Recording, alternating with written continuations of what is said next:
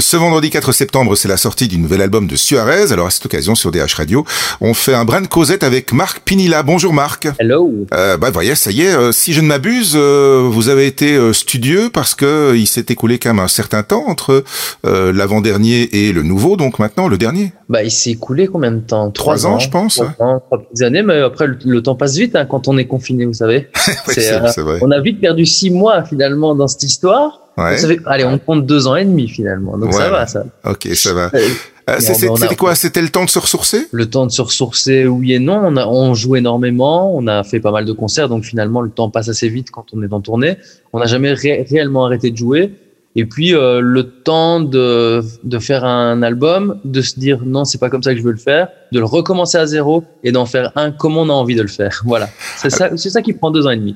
Alors c'est marrant parce qu'il y a une des plages qui s'appelle Nouveau départ et euh, moi j'ai eu l'impression qu'il y avait un peu de ça dans ce dans ce nouvel album, dans l'album euh, Vivant euh, qui sort ce 4 septembre parce que les sonorités ont un peu évolué.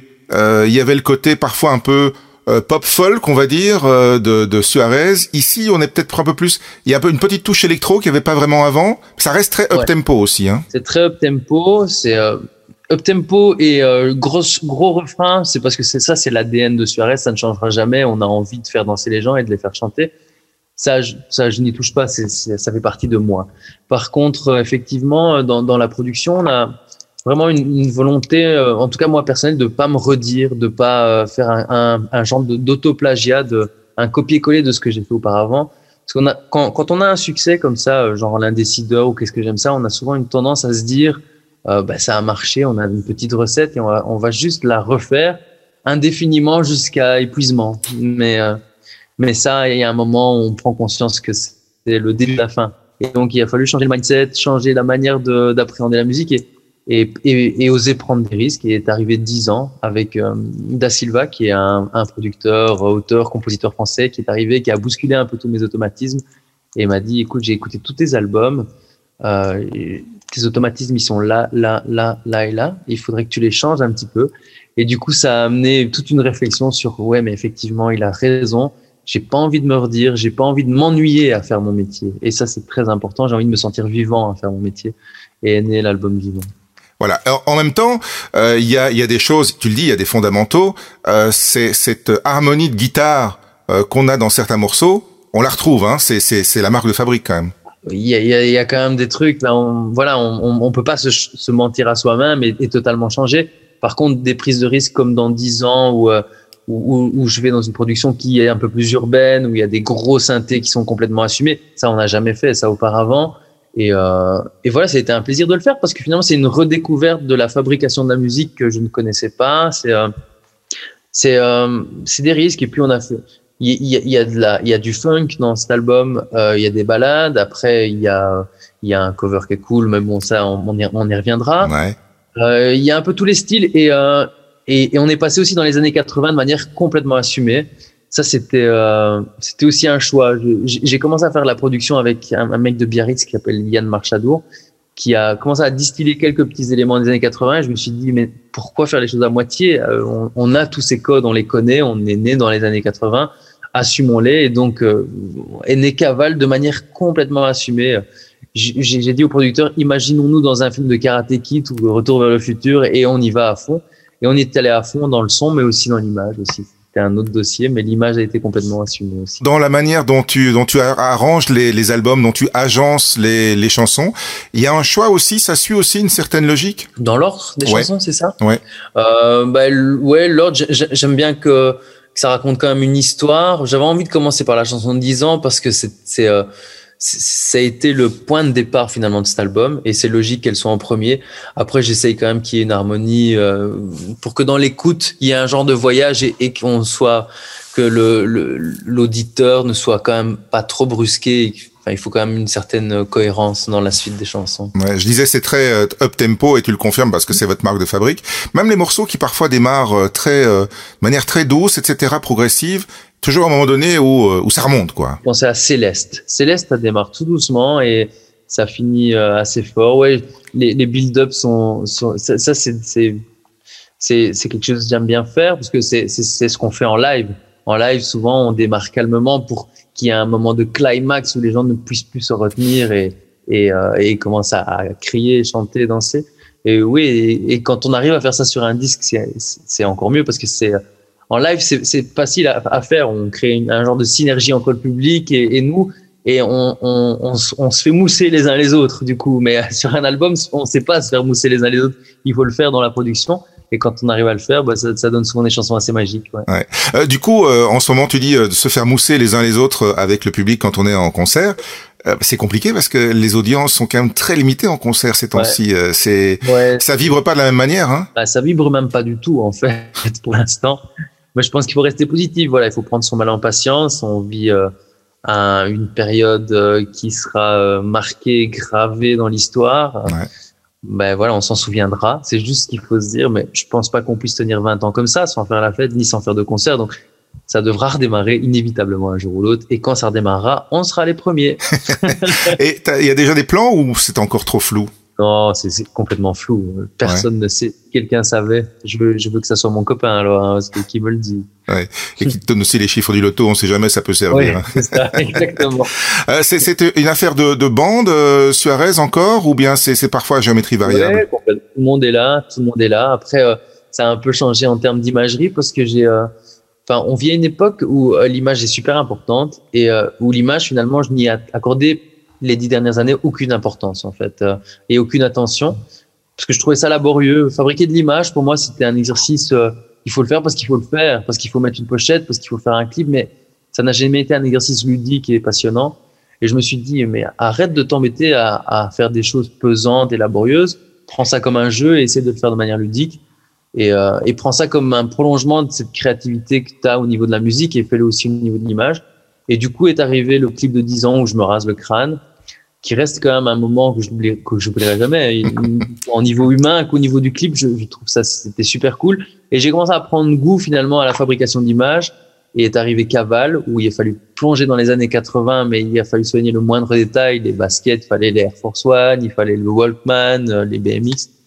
Et tout ça m'a amené à commencer à apprécier finalement l'image euh, et, et, puis il y a le délire de la moustache. Donc, là, là c'est clairement une moustache de confiné qui s'emmerde et qui fait un pari avec ses copains villageois en se disant on se laisse tous pousser la moustache puis se regarde dans le miroir et dit tiens je ressemble à Magnum je vais faire une photo et je fais une photo et tiens oh la photo elle est cool ça sera la pochette de l'album voilà tout simplement c'est pas plus compliqué que ça mais, mais aujourd'hui où euh, les, les, les, musiciens sont obligés de les artistes de manière générale ouais. de, de faire du, du marketing aussi de, de, de se marketer mmh. eux-mêmes de devenir un produit c'était un passage obligé quelque part non de te mettre plus en avant? Oui mais, mais l'avantage du fait de, de rendre la chose ludique c'est de c'est pas Marc Pinilla qui se met en image, c'est Suarez qui se met en image et, il le fait de manière assez ludique en, en voilà, en, pas en se déguisant, mais en, en, en créant un concept visuel autour finalement d'une simple photo. À peine l'album sorti, on pense déjà à la suite ou bien on trépigne d'impatience euh, à l'idée de, de, monter sur les planches pour le faire vivre? Ah, euh, Oui, mais on peut trépiner longtemps et vite s'épuiser à trépiner. Donc du coup, on reste bien statique sur sa chaise, on prend son mal en patience, mais bah, là, on, le fait vivre autrement. On, tente d'être présent sur les réseaux sociaux pour, pour les gens qui, qui nous suivent. On, tente de faire exister la musique et finalement, bah, allez, je, je vais pas dire que c'est pas plus mal, mais on essaye de vraiment mettre un gros focus sur la musique et de faire en sorte que la musique en elle-même soit écoutée et, euh, et on, on, lui accorde énormément d'importance. Et puis, on accordera énormément d'importance quand on pourra refaire du live, à mon avis, au printemps, je l'espère. Et là, on mettra un gros focus sur le live. Vivant, voilà. c'est donc euh, l'album. Il y a deux morceaux un peu à part. Euh, il y a d'abord une version confinée. Il y a une version confinée de 10 ans.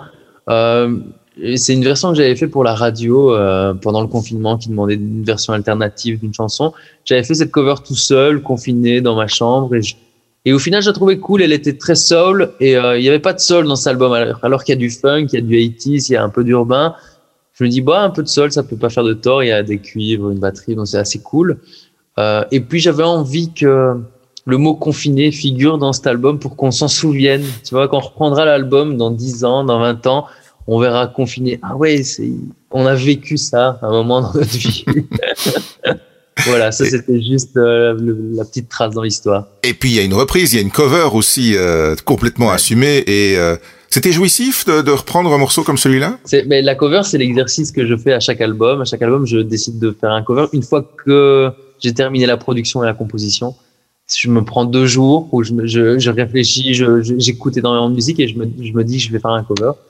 Euh, je voulais le faire en italien. Ouais. Et euh, du coup, bah, ça limite déjà le choix. J'écoute tout le répertoire italien et j'arrive à pas chanter un quart du répertoire italien tellement il y a des envolées lyriques que je ne peux absolument pas faire en tant que mauvais chanteur.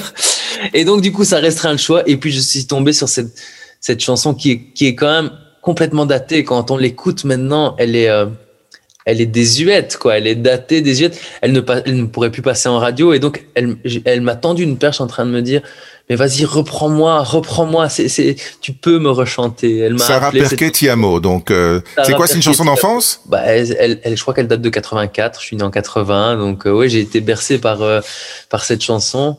Euh, Richie Poveri, c'était quand même un tube italien des années 80 mondial, quoi. Hein, et du coup, cette production désuète a laissé beaucoup de place à la réinterprétation et m'a donné la chance de pouvoir lui donner une deuxième vie. Et donc euh, voilà, c'est choses que j'ai faites. Après, bien ou pas, je ne sais pas, je vous laisse juger.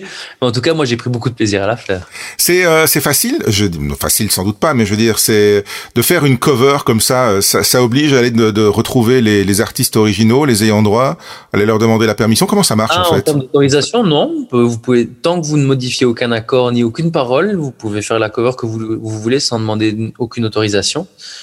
Par contre, j'ai dû demander une autorisation à l'époque quand j'avais repris La vie en rose de Piaf et j'avais euh, transformé, j'avais changé le il, le L en il, euh, non, le il en L. Et alors là, là, c'est la croix et la bannière parce que vous devez retrouver tous les ayants droit de Piaf. Et alors là, et vous devez leur demander un oui à tous. et alors là, c'est un peu plus compliqué. Mais j'avais, j'avais réussi à l'époque. Ouais. Ici, donc, c'était, euh, c'était plus simple. Enfin, simple. Il faut y mettre son, son art aussi pour arriver à, à justement, à ne pas s'auto-plagier, à ne pas plagier les autres non plus. Clairement, mais, mais comme je disais, je, je choisis quand même la, la chanson qui me permet si pas de faire mieux, de faire au moins tout aussi bien dans un autre registre. Voilà, elle, laisse beaucoup de place. La, la production est quand même assez, euh, assez datée et du coup, euh, facilement on peut trouver un autre angle pour l'aborder cette chanson et je crois que je l'ai trouvé. Vivant, c'est donc euh, le nom de l'album. Euh, le dernier single qui en est extrait et qu'on tourne en ce moment en radio, euh, c'est donc celui qui s'appelle euh, Bienvenue. Et moi j'avoue que j'ai un petit faible pour Caval quand même, ça doit être les années 80 assumées sans doute. Ouais, à mon avis c'est ça. Bah oui, Caval ça a été ça a été une production complètement assumée années 80 et puis et puis ce clip aussi le clip a demandé beaucoup d'énergie parce que je voulais absolument pas qu'on se dise on est en 2020 quand on regarde ce clip et euh, et rien que pour arriver à ce résultat de, de détemporalisation, je sais pas comment on peut le dire, mais euh, c'est c'est un, un, travail d'acharné. Je j'ose à peine imaginer le, le travail qu'ils ont dû, l'énergie et le travail qu'ils ont dû mettre dans Stranger Things pour euh, pour faire croire aux gens qu'on était en 1980. Quoi. Ouais. C'est, ça t'a inspiré ça, cette série? Parce que c'est vrai qu'on n'a pas parlé de, de série ni de cinéma, mais bah, quand on est confiné, fatalement, on consomme pas mal de choses, mais ça date déjà d'avant. Bah, ça m'a inspiré, sauf que eux ont été même inspirés par d'autres trucs, donc moi je suis allé carrément à la source, et donc j'ai été voir plutôt les, les Retours vers le futur, les Karate Kid, les Goonies... Euh, qui, qui, que je connaissais déjà par cœur, donc je n'avais pas besoin de m'inspirer de Stranger Things. Ouais. C'était ton moment de régressif, on va dire. Régressif, bah oui, régressif pour aller de l'avant, pour mieux aller de l'avant. Merci Marc Pinilla et euh, bonne, euh, bonne continuation à Suarez. Merci beaucoup.